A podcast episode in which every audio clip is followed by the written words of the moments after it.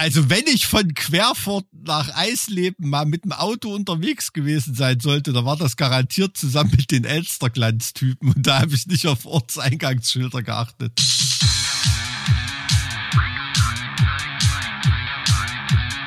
Zart wie Kruppstahl. Mit Mike und Alex. Na, was geht? Boah, viel zu viel gerade schon wieder. Entschuldigung, dass ich dich hab warten lassen.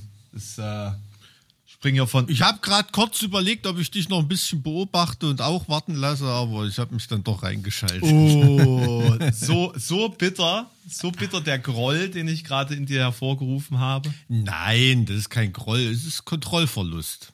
Das mag ja niemand gern, Ach so. weißt du? Kontrollverlust ist der Deswegen. Grund, warum wir Unpünktlichkeit nicht mögen?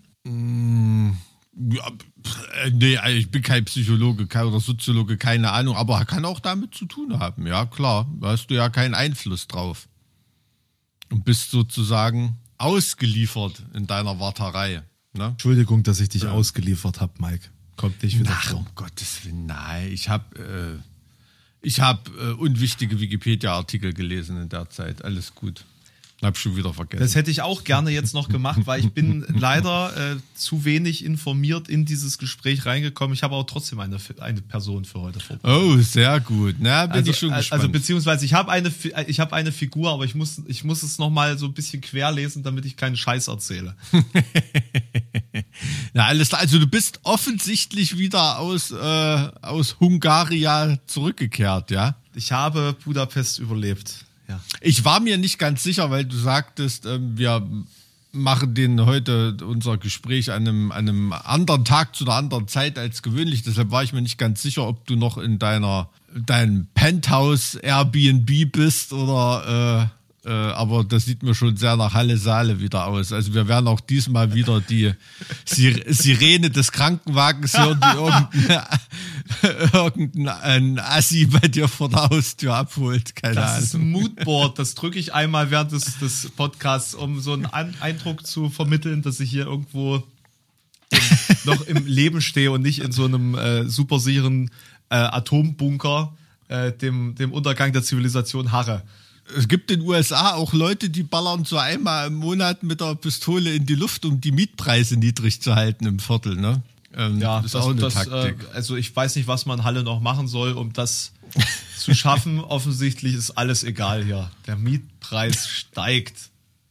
Wobei es in Ah, Halle okay. noch gut aussieht im bundesdeutschen Vergleich, das muss man echt sagen. Hm, okay, naja, das ist ja äh, diese ist schon auch ganz schön bitter, ne? Diese ganze Diskussion, die es jetzt wieder gibt mit dem Wohnungsbau, mit dem sozialen Wohnungsbau, die 400.000 Wohnungen, die uns unser Bundeskanzler versprochen hat. Ähm, wo sind sie denn? Nimmt ja jetzt gerade wieder Fahrt auf die Diskussion, ne? Das ist schon ist schon interessant und keine Partei Ausrufezeichen kann da irgendwie was dran ändern. Also ich weiß nicht. Ähm, kann man das nicht machen, wie die Stadt Wien das zu, zu ihren sozialdemokratischen Zeiten gemacht hat? Da gibt's heute noch genug, äh, nicht ausreichend, aber äh, mehr erschwinglichen sozialen Wohnraum als ähm, im anders deutschsprachigen Raum. Ne? Nur weil da mal ein paar Leute ganz gut auf Zack waren und geplant haben. Das ist eine sehr komplexe Frage. Also ich meine auch deswegen, weil Stadtplanung in Deutschland ja auch nicht so gut funktioniert. Ähm, also, also wie viele Bereiche da zusammenkommen und gut geplant sein müssen, dass das auch funktioniert. Ne? Stell dir mal vor, du baust das irgendwo hin und dann ist dieser Bezirk oder dieser Bereich von Anfang an einfach so räudig, dass da das Leben einfach unschön ist. Ne? So, und, und dass, dass das dann einfach so, eine, so ein Ghetto da entsteht. Zack, Ghetto. Das ist, hilft ja auch nicht. Also es soll ja auch ähm, lebenswert und schön und angemessen sein, aber das widerstrebt ja dem kapitalistischen Ideal. Ja gut, also stadtplanerisch war das da nicht die, die Vision, sicherlich da irgendein ein, äh, ein Assi-Viertel hinzubauen. Nee, das ist schon klar, ja. Aber in den schönen Lagen, ne, also, ähm, hm. Also wenn, wenn Ja. ich dran denke, ne, meine Mutter, die wohnt ja, ähm, die ist ja bekennende Plattenbaubewohnerin, ne, und findet das auch wirklich gut und ähm, die wohnt Weil man da so nah an seinen Nachbarn ist, ne? Da hat man so dieses Gefühl auch zusammen. Ja, so ja, es ist, es ist kein, kein Assi-Plattenbauviertel, ne? Da wohnen, wohnen wirklich ihre Freundin und äh, äh, cooles, ja, wie soll man sagen, ist eine, ist eine angenehme Wohngegend und ist ein Neubaublock direkt mit Blick in den Goethe-Park hinein. Ne? Da würdest du heute wahrscheinlich eine, ein Villenviertel planen oder so als Investor. Hat man damals in der DDR Mhm. nicht gemacht. Äh, insofern, ja, gibt's, äh, weiß nicht, da, da fehlt so ein bisschen die Vision, ne? Und jetzt sind die Baulöwen dann eingeladen zum Wohnungsgipfel und lassen sich da mal berieseln, was sie sich vom Staat in den Arsch stecken lassen können, um damit sie denn bitte Wohnraum irgendwie bauen. Es ist äh, schlimm. Naja, also das hast du halt, wenn du wie in der DDR äh, einfach durchziehen kannst und niemand dir irgendwas sagen kann, der ein Problem mit deiner Entscheidung hat, dann werden vielleicht auch ab und zu mal gute Entscheidungen getroffen. Ja, natürlich, das ist bei den ganzen vielen Schattenseiten, äh, fällt da auch mal was Positives runter. Ne? Das war jetzt nicht so ein früher ist alles besser Rent, um, um, um Gottes Willen. Ähm, aber es war nicht alles schlecht. Nein, es ist ja auch in Ordnung, wenn man, wenn man auch mal die positiven Dinge da hervorhebt, ja. Und gerade wenn es um Subventionierung beispielsweise von, von Wohnraum, den Dingen, die irgendwie zum, zum Alltag und zum Leben gehört haben, auch wenn die politischen Hintergrund hatten, ist natürlich das in der, in der Ausführung für viele Menschen positiv gewesen. Muss man jetzt ja nicht drüber reden, dass das mit Brot und Spiele zu tun hatte und die Leute halt einfach im besten Fall nicht so sehr drüber nachdenken sollten, dass es vielleicht doch nicht so gut geht. Ja, natürlich gut, klar, aber das haben die Leute auch, auch sehr, sehr schnell als äh, gegeben hingenommen ne? und, und haben das gar nicht so in ihre, ihre Lebensglückrechnung mit einbezogen, ne? dass es äh, Pfund Butter sehr billig war, genauso wie der monatliche Mietpreis, hat ja auch seine absoluten Schattenseiten. Ne? Also dieses... Ähm, gerade, dass so wenig Privateigentum auf dem Immobilienmarkt in der DDR unterwegs war, das hat natürlich auch die Bausubstanz komplett verrotten lassen. Ne? Also wer noch so Leipzig in 90er Jahren vor Augen hat, wenn man an die Stadt denkt, also da gibt es ja heute noch einige Ecken in Leipzig, wo man so einen leichten Hauch äh, der ausgehenden DDR-Zeit von der Bausubstanz her erahnen kann. Also das war schon gruselig. Ne? Also das war sicherlich auch nicht ähm, der Endpunkt der Betrachtung, die zum Erfolg geführt hätten. Ne? Also um, um Gottes Willen. Das will ja keiner Also sagen. ich, ich kann mich da schlecht reinversetzen in das Gefühl, was man gehabt haben muss, damals in so einer Innenstadt zu leben. Bin ich ganz ehrlich. Ich meine, ich habe noch diese Momentaufnahmen aus meiner Erinnerung von Bitterfeld oder so. Hm, Aber ich glaube, Bitterfeld weiß nicht, ob es da so genauso aussah wie in manchen Ecken in, in Halle oder in Leipzig. Ich kenne ja diese Aufnahmen. Hm. Ähm, also zumindest in der Innenstadt von Bitterfeld, ne, wie es um Bitterfeld drumherum aussah, das wissen wir ja alle irgendwie. Das sind ja die, die Horroraufnahmen schlechthin, Hm. die du aus, äh, aus der DDR bekommen hast. Ähm, also, was war das denn für ein Lebensgefühl, zwischen Ruinen zu leben? Ich äh, gut, ich, ich weiß es nicht. Also aus dem, aus dem Zweiten Weltkrieg kommt, war das sicherlich eher eine Verbesserung trotzdem spürbar. Ne? Also zumindest, äh, wenn du jetzt in irgendwelchen, ich weiß jetzt nicht, wie schwer äh, Bitterfeld von Bombardierung betroffen war, aber da war ja schon Ach so, Industrie. nee, nee, nee. Das, das meinte ich jetzt gar Unterwegs. nicht. Ich meinte jetzt so, der, der, der, der, zu, der bauliche Zustand der Innenstädte Ende der 80er Jahre. Ja, das meine ich ja, klar, aber ich meine, wenn du jetzt in der zum Beispiel Dresdner Innenstadt gelebt hast, ähm, hat sich ja trotzdem, selbst wenn es scheiße aussah, ähm, zu den 60er Jahren hin verbessert, äh, zu dem Endzustand 1945. Ne? Also das meine ich. Ähm, da hat man ja sicherlich trotzdem eine Verbesserung Das wahrgenommen. Positive ist ja, wenn da Neubau ist, ist Neubau. Aber wenn du die Altbauten, die nicht renoviert wurden, hast, so wie in Halle, weil, weil Halle ist ja nicht bombardiert worden, da hattest du ja diesen ganzen alten Innenstadtkern, der vor sich hin verrottet ist. Und es gibt, ihr müsst euch das mal auf YouTube anschauen, tatsächlich. Da gibt's ähm, ähm, Aufnahmen, Fahrtaufnahmen in Halle 1989. Da, da, du kannst es dich vorstellen. Ich meine, das ist auch farblich natürlich sehr passend, weil braun, grau, irgendwie, es passt zu dieser Tristesse. Aber wenn, wenn du da alltäglich lebst, nimmst du das noch wahr, dass um dich herum alles so vor sich hin verfallen ist die letzten Nee. Jahrzehnte? Nee, also ich kann mich als Kind dran erinnern, hier in Weimar, da ist ja auch wahnsinnig viel Gründerzeit, Substanz und Jugendstil, Willen und, und was weiß ich und so. Und, äh, und das sah schon wirklich scheiße aus. Ne? Also wenn ich da heute Fotos oder, oder Fernseh- oder Filmaufnahmen sehe, das ist schon erschreckend, aber ich habe mich als Kind nie mhm. gefühlt als ob ich irgendwie, das hat so einen Charme, ich weiß nicht, das hast du das gleiche wahrscheinlich, wenn du heute auf Kuba Urlaub machst oder so und da so durch Alt Havanna läufst irgendwie, ne? Auch wenn das da eher so ein bisschen kolonial gehalten ist, aber so von der Bausubstanz her oder wie scheiße da manche Hinterhöfe aussehen oder so. Das habe ich irgendwie, also als Kind, ne, der da jetzt drin aufgewachsen ist oder auch in unserer Kleinstadt irgendwie, war ja auch genug Bausubstanz, die scheiße war, das habe hab, ich nicht wahrgenommen als Niedergang oder als, äh, klar, äh, man hat diese Kohlenhaufen gesehen, die da Leute in mhm. irgendein so Kohlenloch geschaufelt haben und wirklich schlimmste Braunkohle, wo blanke Holzstücken mit drin waren, irgendwie, also wirklich, wie es aus, aus der Erde kam, da einfach hingekippt, so ungefähr. Es war teilweise mehr Torf als, als Holzkohle. Kann ich mich noch dran erinnern. Bei uns vor der Schule lagen immer so große Kohlenhaufen. Meine, meine Eltern hatten tatsächlich, also mein Vater hat in äh, unser Wohnhaus tatsächlich noch einen Kohlekeller reingebaut. Das äh, ist, mhm. ist aber auch wann war das fertig? Ich glaube, es war 1990 fertig. Es, es quasi, war quasi instant nicht mehr nötig. Ja, gut, kann man ja heute für Pellets nutzen oder irgendwie sowas. Ne? Also, ähm, das geht ja schon. Wie sind wir jetzt eigentlich bei der Bausubstanz gelandet? Ach ja, wegen, wegen der. Ähm, das haben schon wieder alle abgeschaltet. Das haben wieder alle abgeschalten, Mike. Das ist schon wieder passiert.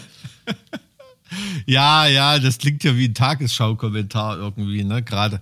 Ähm, ich finde auch immer lustig diesen, Begriff Mietpreisbremse oder irgendwie sowas, als ob man irgendwie aufhört, Miete zu zahlen.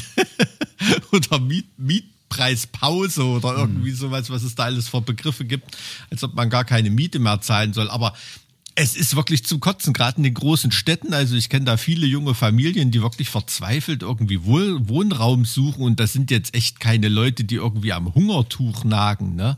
Aber also die jetzt trotzdem nicht hier, äh, was weiß ich, 2000 Euro kalt äh, Miete zahlen wollen oder da, können. Darf ich mal was ganz, ah, ganz aber, Mieses fragen? Ja. Hm. Ich meine, äh, jetzt mies nee, doch, nicht, doch, nee. doch. Also äh, unorthodox. Mal die unorthodoxe Frage stellen: Warum muss man denn immer in den Innenstädten leben? Also nicht in den Innenstädten, sondern in den Innenstädten. Kann man nicht einfach auch dahin ziehen, wo man sich leisten kann und es nicht so schlimm ist? Mm, ich glaube, das wird da hat Corona viel bewirkt, dass es schon nicht mehr so ist. Das mhm. entspannt die Situation, sonst wäre es, glaube ich, noch viel, viel angespannter. Also auch durch die ganze Digitalisierung am Arbeitsplatz, die dadurch geboostet wurde. Ne? Also da gibt es sicherlich viele Leute, die eher jetzt in Brandenburg an der Havel irgendwas suchen und dann einmal die Woche nach Berlin reinfahren oder irgendwie sowas. Ne? Aber selbst da ist es ja ein Problem, ne? Weil du hast ja gerade das Problem, dass nicht in den Innen in Innenstädten, ähm, dass dann viele andere Städte, also gerade so Mittelzentren oder irgendwas, die sind ja dann für Wohnungsbauinvestoren auch nicht besonders interessant. Also, die, ne? also dass da Wohnungsbau-Neuprojekte irgendwie sind, Neubauprojekte, ist ja da noch viel, viel seltener und das spannt den Wohnungsmarkt in Städten, äh, die meinetwegen nur, was weiß ich, so zwischen 80 und, und, und 30.000, 20.000 Einwohner haben oder so auch extrem an. Ne? Ich frage nur deswegen also. so, weil ich just über dieses Thema letztens auch was gemacht hatte, beziehungsweise so ein, das eines der Themen war, wo ich in meinem, ähm, in meiner Analyse zur aktuellen Bundesregierungsarbeit ähm, drauf mhm. gekommen bin. Mhm. Und es gibt tatsächlich eine Initiative der Bundesregierung, die genau das eigentlich äh, will oder fordert, nämlich dass die Menschen halt einfach nicht in die Innenstadt ziehen, sondern eben aufs Land oder woanders hin. Hauptsache mhm. nicht in die Innenstädte der Innenstädte. Ha. Äh, auf jeden Fall gibt es halt irgendwie 1,7 Millionen leerstehende Wohnungen, ähm, die man ja auch mhm. erstmal bewohnen könnte, bevor man mhm. in der Innenstadt mhm. wohnt. Ne? Ja, natürlich, klar, aber ähm, das ist natürlich, ich kann nicht in unserer Verfassung, wie soll ich sagen, das Grundrecht der Freizügigkeit propagieren, ne? oder das auch als europäisches Menschenrecht oder äh, insgesamt als Menschenrecht und dann ähm, sozusagen das, das irgendwie faktisch einschränken. Aber, ne? Also natürlich habe ich dadurch jetzt äh, aufgrund des dieses Grundrechts kein kein Anspruch auf Wohnraum oder irgendwie, aber trotzdem signalisiert es, dass der Staat schon dafür zu sorgen hat, dass sich dieses Grundrecht eigentlich wahrnehmen kann. Ne? Also wenn du es jetzt staats- und rechtsphilosophisch irgendwie betrachtest und das ist dann schon zynisch. Also ich finde, ne? da, also da trennt sich doch die Spreu vom Weizen. Ob man sagt, die, finanziell. na, auch davon, wie du das interpretierst. Weil wenn du sagst, jeder sollte das Recht darauf haben, sich überall frei entfalten zu können, was dann bedeuten würde, dass jeder sich eine Innenstadtwohnung in Berlin leisten können muss, oder jeder kann nach seinen entsprechenden Befähigungen sich frei entfalten. Was dann halt bedeutet, Innenstadt Berlin für die meisten nicht. So, Faktisch bedeutet das ja natürlich nach seinen, nach seinen eigenen, wie soll man sagen, äh, die einen selbst limitierenden Faktoren, wie weit die einen kommen lassen, sich zu entfalten. Das ist, na, ähm, das, das ist natürlich klar, aber trotzdem äh, gibt das schon, schon eine Signalwirkung. Ne? Das ist ja genauso wie mit, ähm, mit der garantierten Meinungsfreiheit als Grundrecht und so weiter. Das hat ja schon auch Auswirkungen auf Pressepolitik und so weiter, zumindest mittelbar. Ne? Und ähm, klar, also das ist ein, ist ein Staatsziel auch, ne? Und das finde ich verfolgt der Staat jetzt nicht wirklich. Ne? Also ähm, Wohnraum, Mietraum, Freizügigkeit zu garantieren. Aber und das ist ich, ja ich auch. frage noch mal aus demografischer Perspektive, Hm. ist es, wäre es für den Staat nicht auch essentiell von Bedeutung, Menschen dazu zu bringen, außerhalb dieser Ballungsräume zu siedeln? Ja, natürlich, aber die bringe ich doch nicht dazu, dadurch, dass ich irgendwo keinen Internetanschluss habe oder indem ich ICE-Anschlüsse einstampfe oder, oder den öffentlichen Personennahverkehr noch weiter krepieren lasse oder, oder und, und so weiter. Ne? Also das ist ja, das sind ja auch limitierende Faktoren. Ne? Also äh, eine Freundin von mir, die auch eine Firma hat, die hat jetzt zum Beispiel gerade eine Mitarbeiterin, auf jeden Fall ähm, musste die jetzt wieder aufs Dorf zurückziehen zu ihren Eltern oder irgendwie und es ist ja einfach nicht möglich, mit öffentlichen Verkehrsmitteln zur Arbeit zu kommen. Also geht nicht. Ne? Die hat kein Auto ähm, und ähm, das geht Also, einfach nicht. also, also ne? können wir festhalten, dass der Ansatz mal wieder eigentlich Hm. ganz woanders zu suchen ist und nicht an der Frage, ja, wieso müssen die denn unbedingt da wohnen, sondern eher, wieso können sie nicht dort wohnen? Ja, du, aber das ist ein, wie gesagt, ich finde diese Diskussion zynisch, weil wir von einem Wohnungsmangel in deinen sogenannten Innenstädten ähm, reden, der eine Dimension hat, dass du im Prinzip, weiß ich nicht, wahrscheinlich Berlin ein Fünftel oder ein Sechstel der Bevölkerung leer ziehen müsstest aufs Land. Ne? Also da, da, das, äh, das, das kann ja, das kann ja nein, nein, nein, das ist ja, das sein, ist ja, was ne? ich meine. Wir haben ja ein ganz, ganz gravierendes Problem, dadurch, dass gewisse Landstriche einfach perspektivisch entvölkert werden, weil es einfach auch keine Perspektive für die gibt.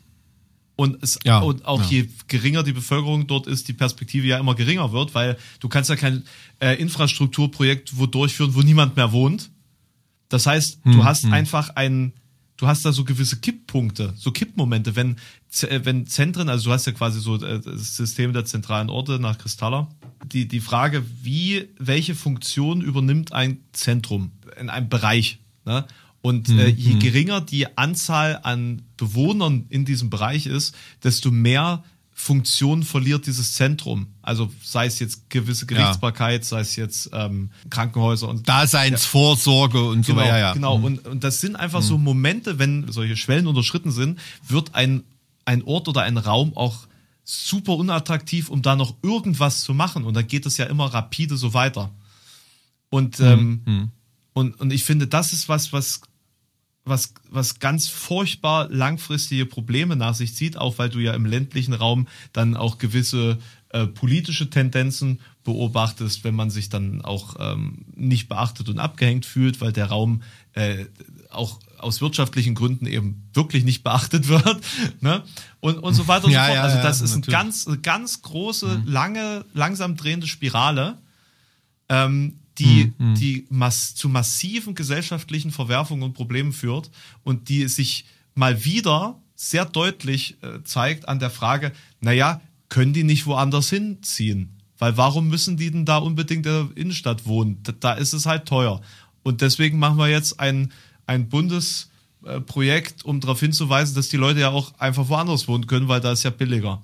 Also, weißt du, von der Ecke, ich wollte einfach nur gerade ganz kurz darauf hinaus, dass es so traurig dämlich ist, dass ich, dass ich schreien möchte.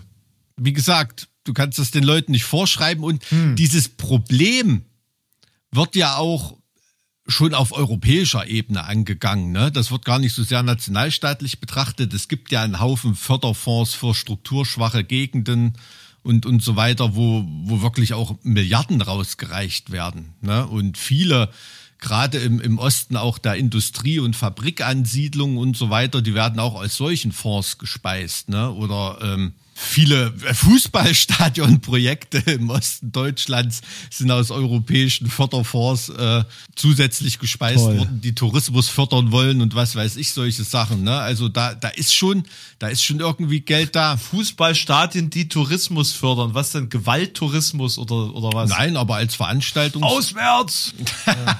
als, als, als Veranstaltungsort zum Beispiel, ne? Ist dann halt schade, wenn man dann wie in manchen geförderten Stadien mitbekommt, dass dann gar nicht die Trucks von den äh, Festival-Shows oder von den großen Acts, die da spielen soll, durch die Stadiontore durchpassen oder so. Ähm, solche Sachen gab es dann auch. Aber das, das grundsätzliche Problem ist einfach, ähm, dass die Leute auf dem Land dann eben nicht dorthin kommen, wo sie arbeiten müssen. Das ist ja das Problem, diese Ansiedelung. Und wenn sie digital arbeiten sollen, dann haben sie ein riesengroßes Problem mit der Internetgeschwindigkeit oder was weiß ich. Oder wenn sie mal ins Büro kommen müssen. Ich meine, Pendlerpauschale in Deutschland kannst du dich ja nicht beschweren. Ne? Je weiter du zur Arbeit fahren musst, umso, umso mehr Steuern sparst du wahrscheinlich. Ne? Ist natürlich ökologischer Wahnsinn eigentlich die Leute aus der Stadt rauszutreiben und dann noch dafür zu bezahlen, dass sie wieder zurückfahren. Aber das ist halt das Mobilitätszeitalter. Ne? Klar ist das Deutschland-Ticket da jetzt schon ein Vorteil. Das ist noch lange nicht in dem Topf, wo es kochen soll. Und wie gesagt, dieser Wohnungsmangel in den großen Städten, der hat so eine Dimension. Ähm, da können wir nicht drüber reden, dass die ganzen Leute irgendwo aufs Land ziehen sollen. Ne? Das ist, äh, das ist viel zu viel. Also ich meine, soll ich meine meine 25 Semester Philosophie in äh, Eisenhüttenstadt studieren oder in in Hochdorf bei Weimar oder jetzt mal ganz im Ernst? Das geht ja auch nicht. Also alleine schon Selbstversorgung ist ja in vielen Orten gar nicht möglich. nee, natürlich, da da geht's ja weiter. Ne? Na, also da, da brauchst du halt einfach ein Fahrzeug, um was zu essen zu kaufen. Ansonsten verhungerst du halt. Oder musst einen Tag lang spazieren gehen. Ne? Das ist so, hm, äh, bist du ja wirklich wieder in der Jäger- und Sammlergesellschaft angekommen. Ja, und das ist dann bei der deutschen Raumplanung, die jetzt nicht darauf aus ist, solche riesen Agglomerationen zu, zu kreieren, die immer noch größere Vororte und noch weiter weg oder so, wo dann der Vorort irgendwann mal 100 Kilometer vom Stadtzentrum entfernt ist, so wie es in den USA oder Südamerika ist irgendwie. Das ist raummäßig natürlich in Deutschland nicht, mö nicht möglich, ne? weil dann hast du dann schon wieder einen Haufen Eingemeindungen und irgendwann ist dann wahrscheinlich Neustrelitz ein Vorort von Berlin, ne? genauso wie Brandenburg an der Havel. Also mir ist das Problem halt so ein bisschen vertraut, weil das, ähm, das immer so ein Problem von Querfurt war, tatsächlich. Ähm, eine ganze Weile war es nämlich sehr, sehr notwendig für Querfurt eine äh, Ortschaft nach der nächsten ähm, einzugemeinden, um überhaupt eine, eine, also eine Bevölkerungsrelevanz aufrechterhalten zu können. wie oft du Querfurt in diesem Podcast unterbringst, du bist kurz vor der Ehrenbürgerschaft, da bin ich mir absolut sicher. Ja, ich hoffe doch. es gab sogar mal einen Luftangriff auf Querfurt, habe ich das schon erzählt. Nee. Naja, ja. Kurz vor Einmarsch amerikanischer Bodentruppen war Querfurt unvorbereitet am 11. April 1945 mittags das Ausweichziel einer Staffel von sechs Bombern vom Typ, typ Douglas A-26 der 9. Air Force, die in Naumburg nicht zum Zuge gekommen waren. Sie warfen ihre Bomben in einem Wohnviertel Viert- Viertel, ähm, an der Geistpromenade ab, wobei eine Reihe von Häusern zerstört oder beschädigt und 26 Menschen getötet wurden. Krass. Aber da war wohl auch ein, ein militärischer Konvoi. Habe ich gelesen. Das steht nur nicht auf der Wikipedia-Seite. Naja. Nee, also der Punkt ist, Querfurt kämpft halt darum, über 10.000 Einwohnern zu bleiben. So, Ja, das ist, ja. das ist alles nicht so einfach. Und deswegen haben sie eine Weile lang ähm, wahnsinnig viel eingemeindet. Ähm, so 1, 2, 3, 4, 5, 6, 7, 8, 9, 10, 11, 12, 13, 14, 15, 15 Dörfer. Und ähm, ich dachte, dann, dann äh, li liege ich da falsch tatsächlich. Ähm, ich dachte, Querfurt ist flächenmäßig eines der größten, eine der größten Städte Deutschlands, weil es einfach so riesig überdehnt ist. Also Einheitsgemeinden. Ja, ja, einheitsgemeindenmäßig, Hm. weil äh, da ist äh, komplette, das komplette Hermannseck, also das, die Waldfläche gehört da noch mit dazu. Ja, in Jena ist das so ähnlich. Die haben ja immer gestruggelt mit den 100.000 Einwohnern und dafür ist halt die Studentenschaft ganz besonders wichtig. genau, stimmt, da hast recht. Und da hat man wirklich das Gefühl so, dass das Jenaer Einwohnermeldeamt so bei jeder verkifften Studentenparty so ungefähr jeden Besoffenen irgendwas unterschreiben lässt. So, äh, so das Gefühl hat man da manchmal. Also da wird schon sehr, sehr offensiv um neue, neue Mit, äh, Bürger äh, äh, Also auch gebuhlt, wirklich so ne? aggressiv, dass die Leute nicht in Erfurt wohnen ähm, und, und in Jena studieren. So, also das habe ich, ich habe schon solche, solche Flyer und solche Werbegeschichten und Willkommenspakete und, und äh, Gutscheine und alles mögliche. Ja, ja, da wird an die niedersten lokalpatriotischen Instinkte appelliert. Ne? Da wird mit allen Mitteln gearbeitet, nur um eben diese Förder, Fördergrenze, also sowohl national, äh, äh, Freistaat und äh, EU-mäßig von 100.000 Einwohnern da nicht irgendwie zu unterschreiten. Aber ich glaube, in letzter Zeit war es immer relativ stabil.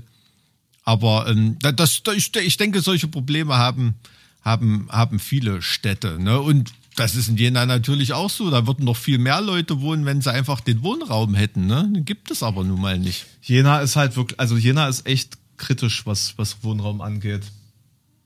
Ja, absolut. Und äh, ich meine, die vielen Hightech-Firmen, die da angesiedelt sind oder so, ne, die brauchen, manche Fachkräfte brauchen die beim Vorstellungsgespräch gar nicht anzuquatschen, wenn man da nicht gleich eine Wohnung Äh, Ja. mit besorgen Ja. kann. Ne? Das ist ganz einfach so. Also das ist ähm, Klein München fast sozusagen. Also, aber das ist, also ich glaube, das ist was, was halt für die, ähm, für den sozialen Frieden, der bis ganz weit in die gut situierte Mittelschicht reinreicht, absolut tödlich ist. Ne? So diese private Sorge um Wohnraum. Ich meine, es ist schon scheiße, wenn Leute sich um Spritpreis Gedanken machen müssen oder sonst irgendwas, aber um Wohnraum, ähm, Familienplanung daran auszurichten, ob ich eine Zweizimmer- oder eine Vierzimmerwohnung Und ob du habe es halten kannst vor allen sowas, Dingen, ne? Das ist ja auch der Punkt. Ja, ja. Und ähm, Und das, also das, das, das, das kriecht dir wirklich in Mark und Bein und bestimmt deinen absoluten Alltag, ne? Und, und dein Denken. Und das macht dich wirklich unentspannt und das lässt unsere Republik so richtig in die Scheißegal-Stimmung abdriften. Ne? Das, also das, das kotzt mich wirklich an. Ne? Und da haben wir halt einen Bundeskanzler, der ja 400.000 Wohnungen, ich glaube, ich weiß es nicht genau, ich glaube pro Jahr sogar versprochen Ja. hatte im Ja, ja. Wahlkampf und wo wirklich gar nichts passiert. Ne? Und das ist, das ist wirklich zum Kotzen. Also muss man, muss man ehrlich sagen. ähm, um nochmal ganz kurz Fact-Check-mäßig zu dem mit der Fläche zurückzukommen. Ähm, Das ist natürlich kompletter Schwachsinn gewesen, den ich erzählt habe. Also kompletter Schwachsinn. Ähm, tatsächlich, tatsächlich ist die, die Größe, was jetzt mal nicht Großstädte sind, ne, sondern flächenmäßig, äh, ist es Gardelegen mit 632 Quadratkilometern. Das ist die dritt flächenmäßig größte Stadt nach Berlin und Hamburg. Ist das Gardelegen. Und danach kommt Möckern und danach Zerbst. Also daran merkt man, es ist ein Sachsen-Anhalt-Problem. Ja, ja, na klar. Also ich meine, vielleicht ist das auch ein Merkmal von strukturschwachen Gegenden, ne? dass du so große Flächengemeinden, so große Einheitsgemeinden hast. Oder es kann auch ein Spezifikum landespolitischer, bundeslandpolitischer ähm, ähm, Kommunalpolitik sein. Ne? Das kann natürlich auch sein. Also zum Beispiel äh, inwieweit ähm, die, die Bundesländer, die einzelnen Bundesländer den Zusammenschluss von Gemeinden fördern, ne, mit bestimmten Prämienzahlungen und, und so weiter und so fort. Ähm, das kann auch sein, dass das in Sachsen-Anhalt besonders vorangetrieben wurde und dass deshalb so die Lage ist, das, das weiß Weißt ich du, nicht. Kann weißt sein. du, was also, die flächenmäßig kleinste Stadt Deutschlands ist? flächenmäßig kleinste Stadt Deutschlands? Leutenberg in Thüringen. Leutenberg. nee, Also ich, weiß hätte es nicht, gesagt, keine dass ich hätte gedacht, dass Schrapplau sehr weit vorne ist. Wer? Schrapplau kennst du nicht? Schrapplau Nee. ist auf halber Strecke von Querfurt nach Eisleben. Alter, Entschuldige Also, bitte. das ist ja, nee, das ist ja spannend, weil da gab es mal einen Raubritter. Naja, äh, Also wenn ich von Querfurt nach Eisleben mal mit dem Auto unterwegs gewesen sein sollte, dann war das garantiert zusammen mit den Elsterglanz-Typen und da habe ich nicht auf des, Ortseingangsschilder deswegen dachte geachtet. ich ja, dass du es vielleicht kennst. Ich finde das interessant, weil tatsächlich ist äh, Orlamünde, ne, das kennst du ja, Aha. Orlamünde ist kleiner Ja. als das, was du gemeint hast. Ka Kala Okay. übrigens auch. Und Hermsdorf. Aber das kleinste ist tatsächlich, wer kennt es nicht, äh, die Stadt Arnis. Arnes. Arnis. Ra Ranes kenne ich Arnis ja. ist mit Aber weniger Arnes. als 300 Einwohnern, die nach der Einwohnerzahl und mit 0,45 Quadratkilometern die nach der Fläche kleinste Stadt Deutschlands. Also nicht nur Und die haben es Stadtrecht. die haben Stadtrecht. Ja. Krass. Ja, sie befindet sich in Schleswig-Holstein auf einer Halbinsel in der Schlei. In der Schlei. Ah, okay. In der Schlei. Ja. Ja. Krass. Na, in der DDR war die kleinste Stadt Teichel. Da kommt ähm, mein Kumpel Matze her. Arnes wurde 1667 von 65 Familien aus dem nahegelegenen Ort Kappeln auf der damals unbewohnten Insel in der Schlei gegründet. Dieser Auszug nach Arnes war ein Akt des Widerstands gegen Detlef von Humor, der die Bewohner Kappelns Ende 1666 in die Leibeigenschaft pressen wollte. Ach, ich dachte Detlef von Rumor, der nur Quatsch erzählt hat. Oder der oder Rumohr, weil er so ein Säufer ist. okay. Ah, wieder was gelernt. Ja, äh, her- herzliche Grüße nach Arnis. Ja, aber Arnes hatte seine Blütezeit Mitte des 19. Jahrhunderts mit 88 Handelsschiffen und über 1000 Einwohnern. Okay, na gut, das spricht, das ist ja wahrscheinlich so ähnlich wie bei einer, bei einer Hansestadt, ne? Die haben das Stadtrecht dann wahrscheinlich gehabt, weil sie wohlhabend und wichtig waren. Irgendwie. Das ist ja bei einer, bei einer Küstenstadt gar nicht so unwahrscheinlich. Interessant, interessant.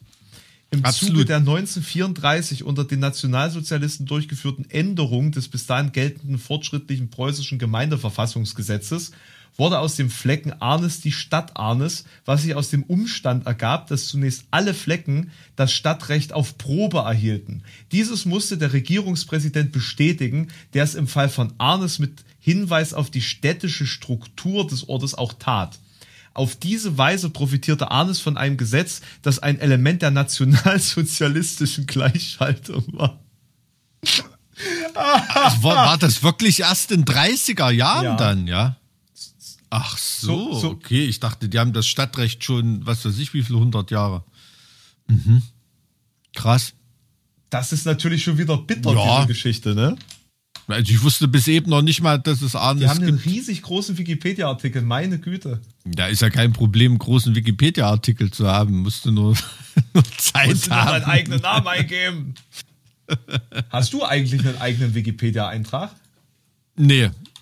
Also, ich habe, also nee, also sowas liegt mir völlig fern, sowas selber zu schreiben und für andere Leute scheint ich nicht so wichtig zu sein, dass das bis jetzt irgendjemand gemacht hätte. Kann also mal jemand einen, einen Artikel für Mike Weichert schreiben? Das ist ja peinlich. Weil wenn man, also Markus hat einen, ne? Ja, da ist ja auch der Sänger. Ja, und?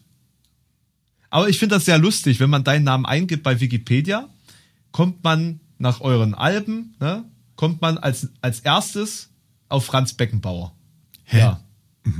Keine Ahnung warum.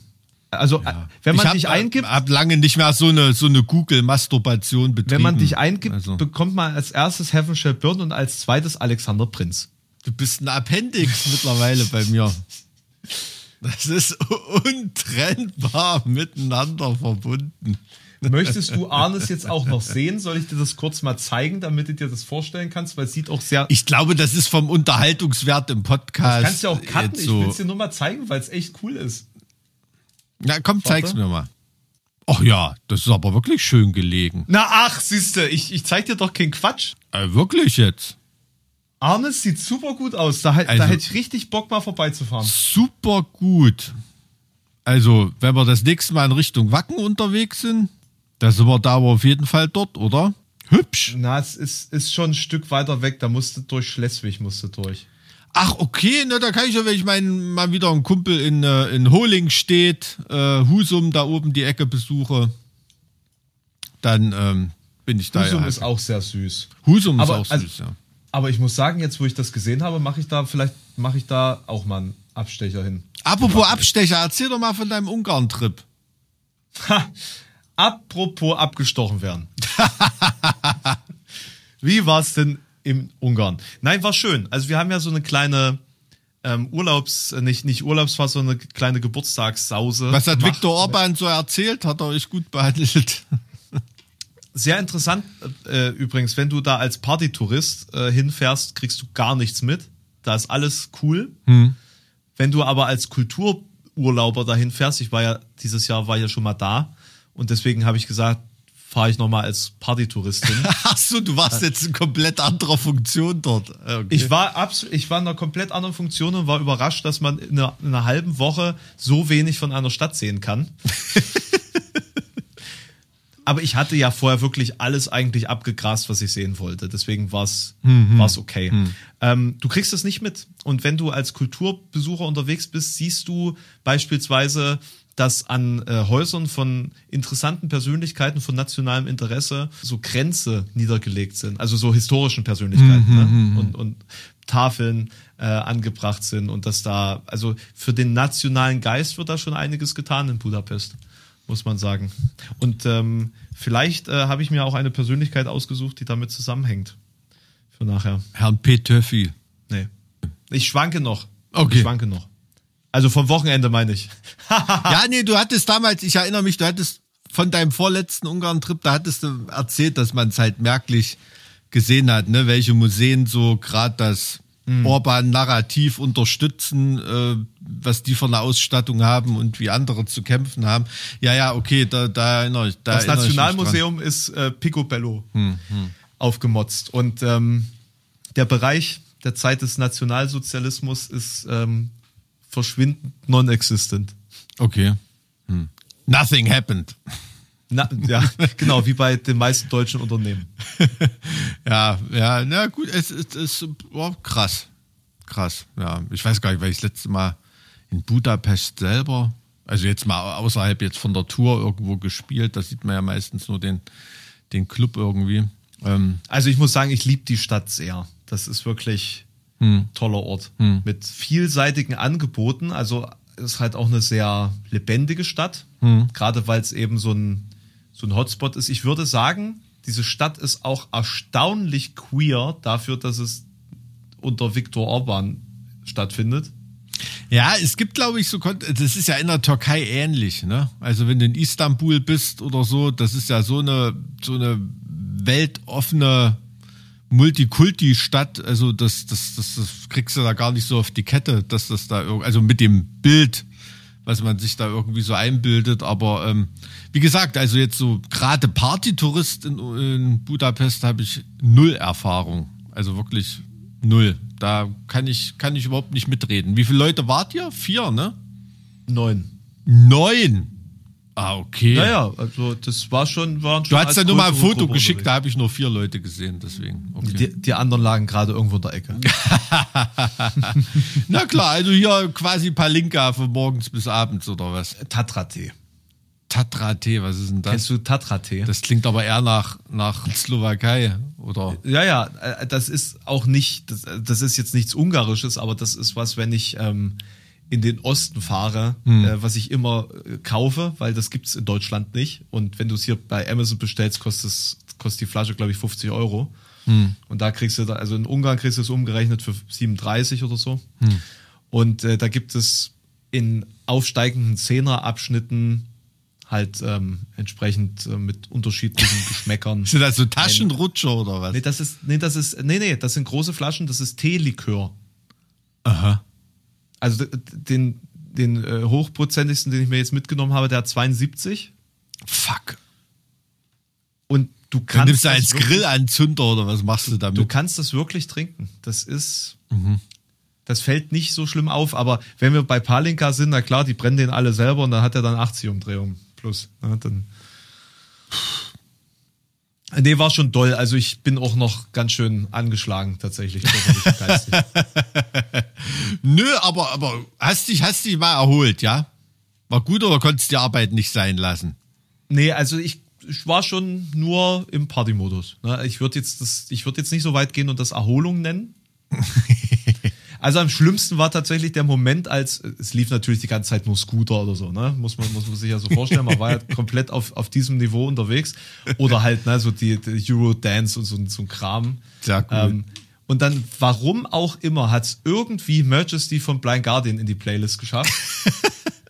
Und leider in dem Moment ist, kommt dann der, der Metalhead dann doch durch und dann musste ich das komplette Lied lang durch Headbangen. Und dann kam auch noch irgendwas von Cradle hinterher, wo ich dann auch noch, und seitdem tut mir einfach mein kompletter Körper weh. Weil ich, äh, in Gutes mehr Moment- gewohnt, ne? Nee, nee, genau. Das ist nämlich der Punkt, weil man nicht, nicht mehr so viel Headbangt. Ja, weil du auf Konzerten nur noch laberst und nicht headbangst. Das stimmt. Das Das stimmt. ist irgendwie, da ist das Fantum ein bisschen verloren. Aber das kommt, das ist mit dem Alter so. Irgendwann stehst du wie ich hinten an der Bar und bist nur noch am Meckern. Naja, da bin ich ja auch schon. Ja. Na, dann ist ja gut. Nee, aber wir haben, wir haben ein paar schöne, schöne Locations besucht. Äh, ich kann euch aber jetzt allen hier nicht in Gänze erzählen, äh, wie die heißen oder wie wir da gelandet sind. Das verschwimmt alles ein bisschen. Na, Hauptsache, du warst immer dann irgendwie wieder rechtzeitig in der Unterkunft. Dann, Ich schon, ich schon. Das, ich kann hier nicht für alle sprechen. Okay, naja, gut, da äh, reden wir mal nicht weiter. Da kommt gerade hier so ein Hangover-Feeling irgendwie ein bisschen auf.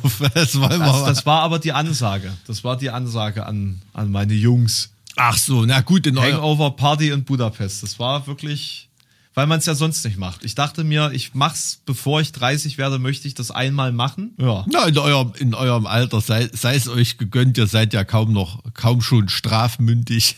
Dann, Na, Der Älteste, der dabei war, ist 40, Mike. oh. Siehst du, selbst da wäre ich alt gewesen. Naja, Deswegen habe ich dich auch nicht eingeladen. Das ist der einzige Grund, weil ich mir gedacht habe, der Mike, der würde, glaube ich, leiden. Weil es, glaube ich, so nüchtern das alles mitnehmen. du, ich weiß gar nicht, ob ich dir, ob ich dir da auf die Anfrage geantwortet hätte. Ich hätte dir am, Tele am Telefon einfach meine Frau gegeben und da hättest du dir mal anhören können, was die dazu zu sagen hat. Ob, sie, ob nach, nach drei, vier Wochen Sommertour, von denen ich gerade wiedergekommen bin, ob das da so angezeigt ist, dass ich dann jetzt auf eine Sauftour nach, nach Budapest fahre. Und mein, ähm, ich glaube, mittlerweile fast 30-jährigen Straight Edge Streak äh, irgendwie äh, da killen sollte. Ich weiß nicht, nee. Das hätte ich ja nicht von dir erwartet. Die Frage ist nur, hättest du es überlebt, es nicht zu tun?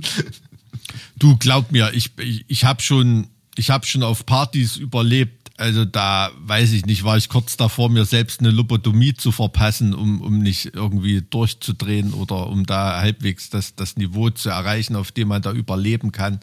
Aber egal, welche Person hast du mir heute mitgebracht? Ähm, tatsächlich, Mike, geht es um eine Person, die gar nicht so unbekannt ist.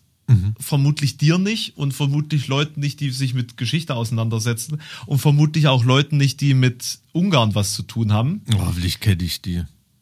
Nee, tatsächlich geht's mir, den Safe, kennst du den? Safe. Geht es mir um den letzten Admiral, beziehungsweise sagen wir es mal so, den letzten Befehlshaber der K&K Kriegsmarine. Mir geht's heute um Miklos Horthy, Miklos Horthy. Mhm. Äh, könnte ich dir jetzt nichts erzählen oder irgendwie sowas. auch deswegen, weil er als Person unter Viktor Orban eine interessante Uminterpretation erfahren hat. Miklos Horthy war der Verweser Ungarns nach dem Zusammenbruch des alten Europas, sage ich jetzt mal.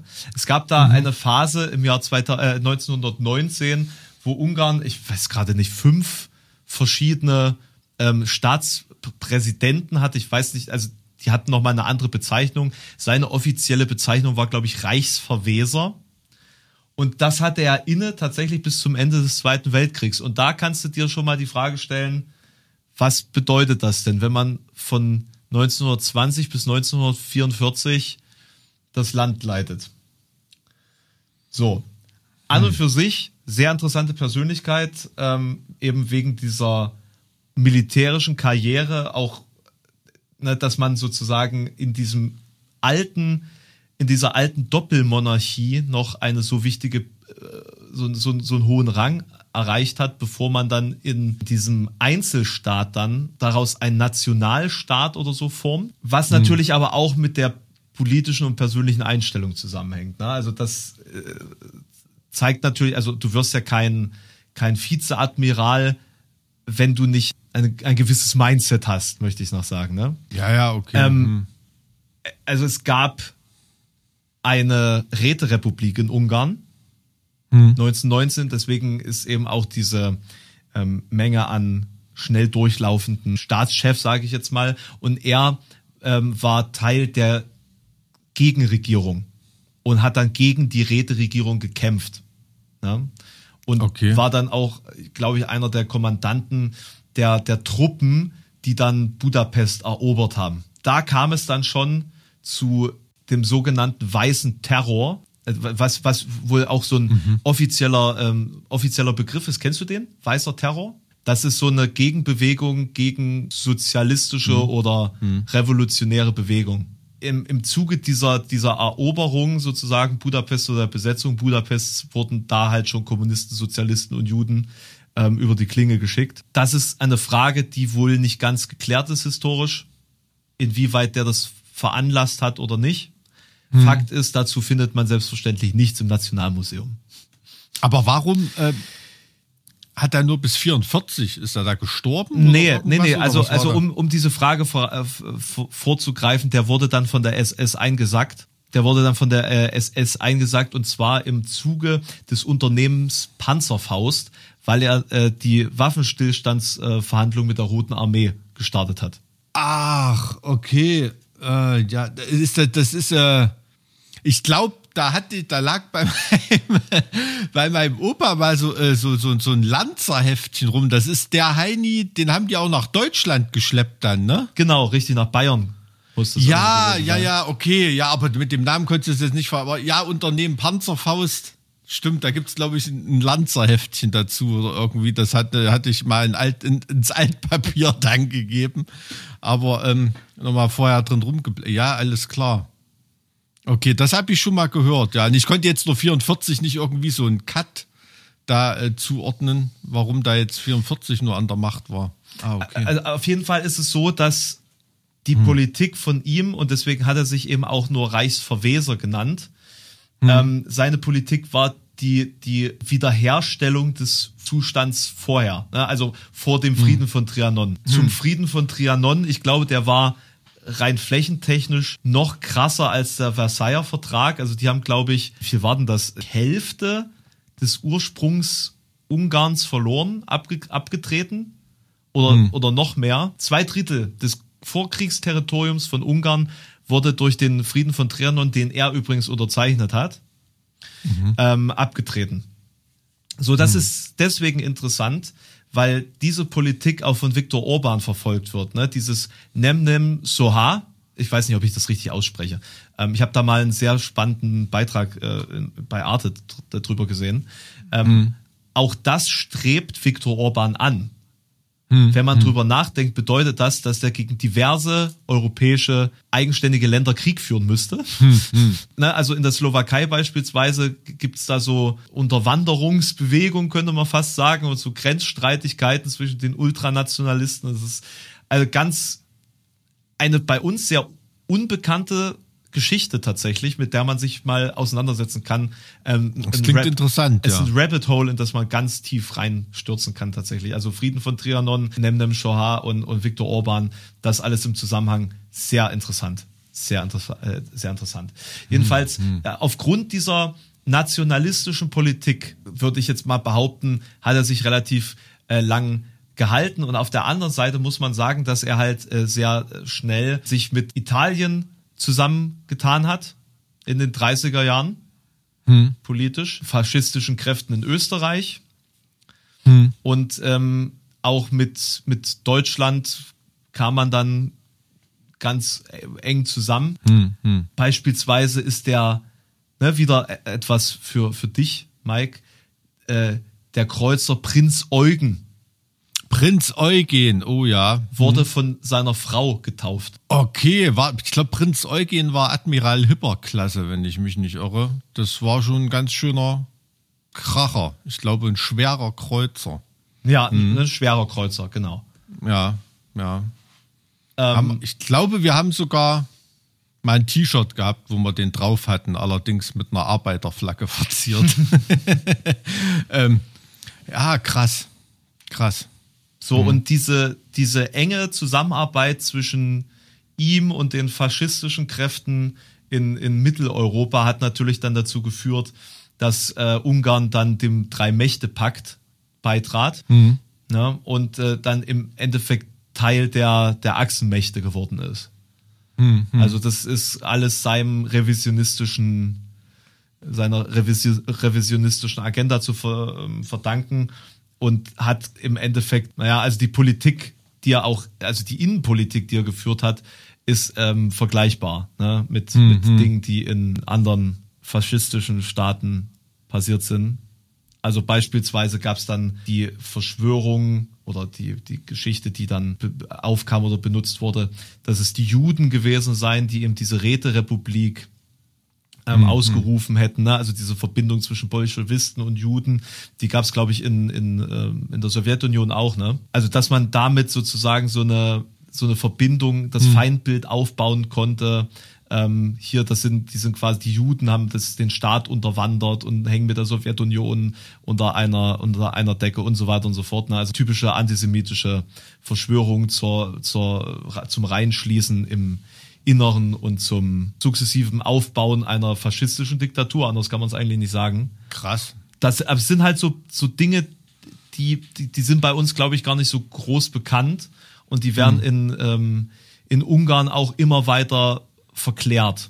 So, und ähm, man muss auch wirklich sagen, dass die jüdischen Truppen oder, oder also zumindest jüdische Beamte oder der Staat per se, ich weiß jetzt nicht, da will ich mich jetzt nie aus dem Fenster lehnen, aber Fakt ist, dass aus den ungarisch besetzten Gebieten Juden äh, deportiert wurden. Ja. Also sie, also zumindest wurden sie nach Galizien verschickt, wo sie dann von Deutschen übernommen wurden.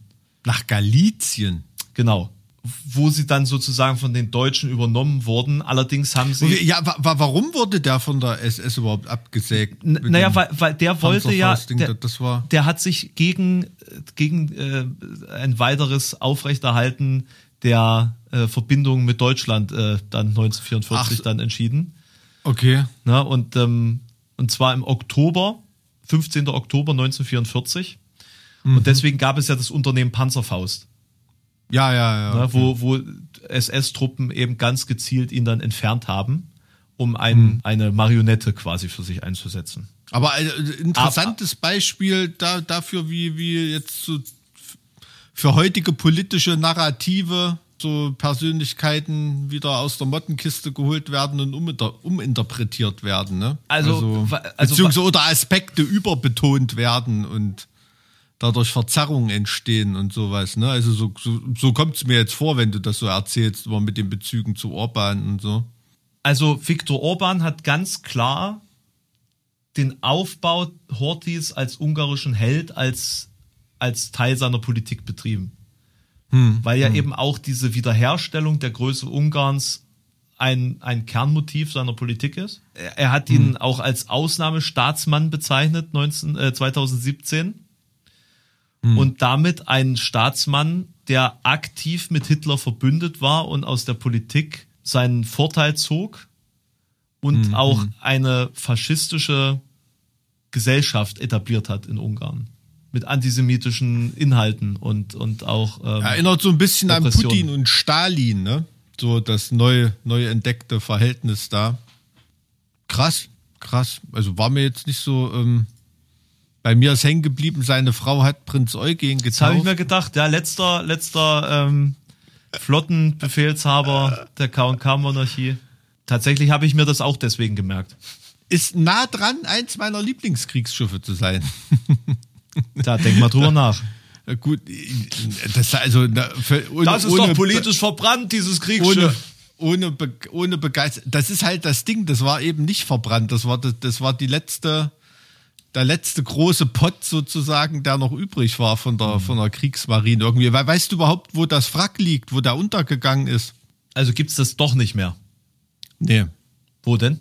Äh, kommst du nicht drauf? Äh, Südpazifik, Marshall Islands. Ach, haben sie das mit, ähm, mit, mit bei den Tests verwendet dann, oder wie? Ja, ja, genau. Der Krass. ist, äh, ich glaube, wenn ich mich richtig erinnere, den haben sie nach dem Krieg verlost.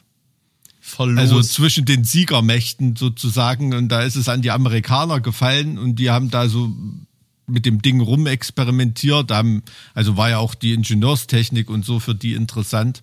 Ja, irgendwann haben sie dann ein oder zwei Atombombentests mit dem dann da unten gemacht. Ja, und da ist er dann, ähm, ist er dann untergegangen. So viel we- weiß, weiß ich jetzt dazu, damit ich jetzt zum Schluss des Podcasts auch noch mal was Erhellendes erzählt äh, habe. Das, das äh, Flaggschiff der japanischen Marine, wie viele Atombombentests hat das überstanden? Welches war das Flaggschiff? Die Yamato, ne? Oder die Musashi? Ich glaube, die Yamato war das. Aber die ist doch im, im Kampf untergegangen. Na, hatten die nicht so ein, so ein, also ich bin ja kein Experte auf dem Be Gebiet, aber ich hatte da über diese Tests mal eine Dokumentation gesehen und da ging es irgendwie um, um ein japanisches Kriegsschiff, das irgendwie nicht klein zu kriegen war. Ja, das ist ja, das wird ja auch heute noch von irgendwelchen Leuten, die sich da was drauf einbilden, auf die Glorie der deutschen Kriegsmarine, dass die Bismarck sich auch sozusagen selber versenkt hat. Obwohl sie quasi schon hohl geschossen war, aber äh, halt irgendwie nicht untergehen wollte, weil es halt ingenieurtechnisch so gebaut war. Aber das weiß ich jetzt nicht genau bei den, bei den Japanern. Aber vielleicht war dann nach der Yamato irgendein anderes das Nee, Flaggschiff. es war, äh, so, nee, äh, da habe ich mich vermutlich namentlich gehört, das war nämlich die Nagato. Nagato. Die Okay. Nagato. Ja, und die Prinz Eugen, genau. Ja, also ist schon, das war schon auch ein Japaner also äh, da, da muss man, die Genau, die Japaner hatte- haben, haben ja auch eine, eine Macke gehabt, ne? Also da, dagegen war selbst, also jetzt nicht Spielzeug oder so, aber die war, die, Musashi und Yamato, die war ja noch, noch größer und schwerer als äh, Bismarck und Tirpitz. Die Nagato Die hat einfach, einfach so eine, einen Atombombenabwurf einfach unbeschadet überstanden. Und die mussten direkt unterhalb des Schiffs eine Atombombe zünden, dass das Ding mit Wasser verläuft. Also es ist einfach gekentert. Es ist nicht irgendwie, es ist nicht gesprengt worden. es ist einfach nur gekentert mit der Zeit. Also auch über ähm, wie viele Tage? Über einige Tage ist es mit Wasser halt sukzessive vollgelaufen, mehr nicht. Da holst du dir als Schiffsbauingenieur dann, glaube ich, schon einen drauf runter, ne, wenn du das Ding projektiert hast. ja, naja, zweifelhaft darum. Ich meine, was nützt das, wenn du jetzt da, ich sag mal, neben einer Atombombenexplosion stehst? Also, das kriegt ja dann von der Besatzung keiner mehr mit, ob das untergeht oder nicht. Sagen wir es mal so. Krass.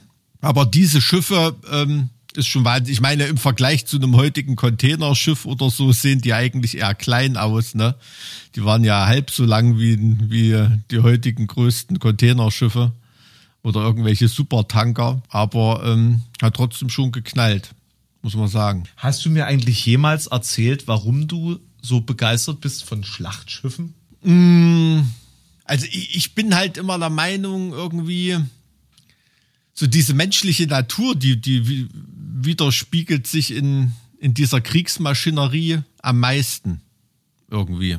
Also ich bin immer der Meinung, wenn man so ein Kanonenrohr guckt, da erfährt man mehr über die menschliche Natur, als wenn du hier 40 Bände von irgendwelchen, irgendwelchen Romanen oder Enzyklopädien liest oder so, so diese vorantreibende Kraft über, durch die Menschheitsgeschichte hinweg oder irgendwie, das war leider immer Krieg. So, das ist die, die menschliche Natur.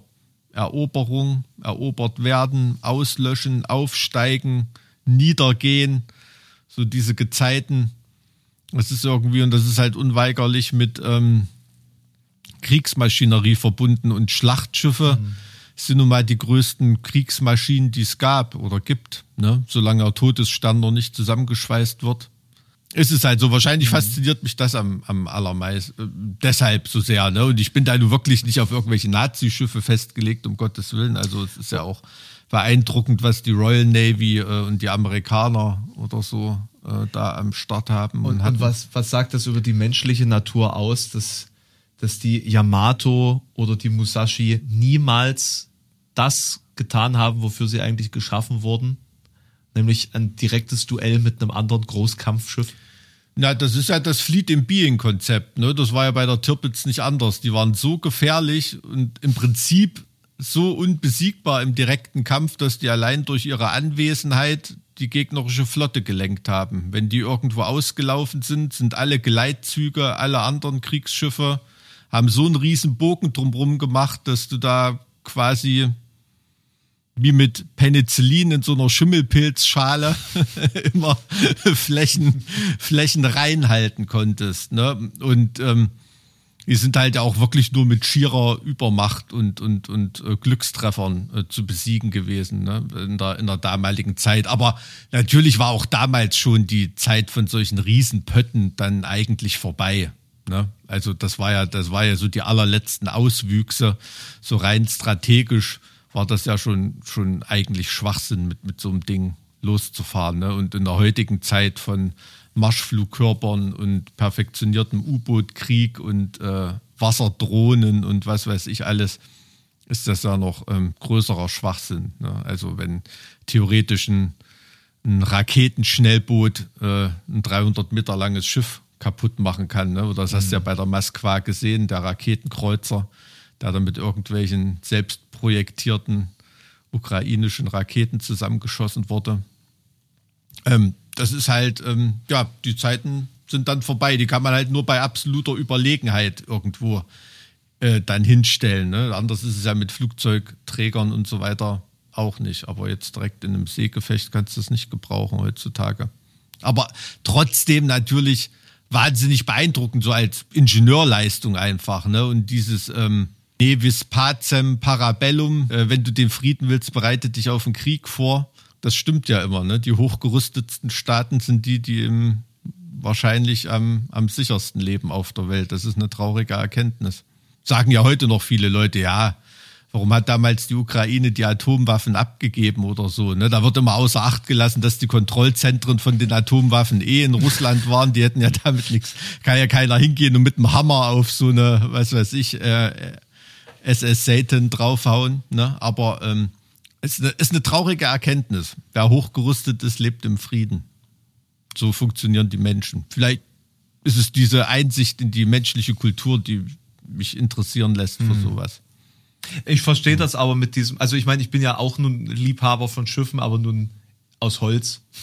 Hm. Das ist ja, wirklich so dieser, dieser Cut, sobald es der, der Rumpf nicht mehr aus Holz ist, finde ich es nicht mehr so interessant. Das ist ganz Echt? Und bei mir geht's gerade los, wenn so die ersten genieteten und gepanzerten Dinger, selbst wenn da noch ein rauchender Schornstein oder ein Segel drauf ist, mhm. das finde ich dann wiederum ab da interessant. Naja, dann äh, knüpfen wir ja nahtlos aneinander an. Das ist doch schön. Da ist die gesamte nautische Geschichte abgedeckt. Vom Einbaum ja. bis zur äh, bis, bis zu dem, was da noch kommt. Ja, auf jeden Fall. Hm.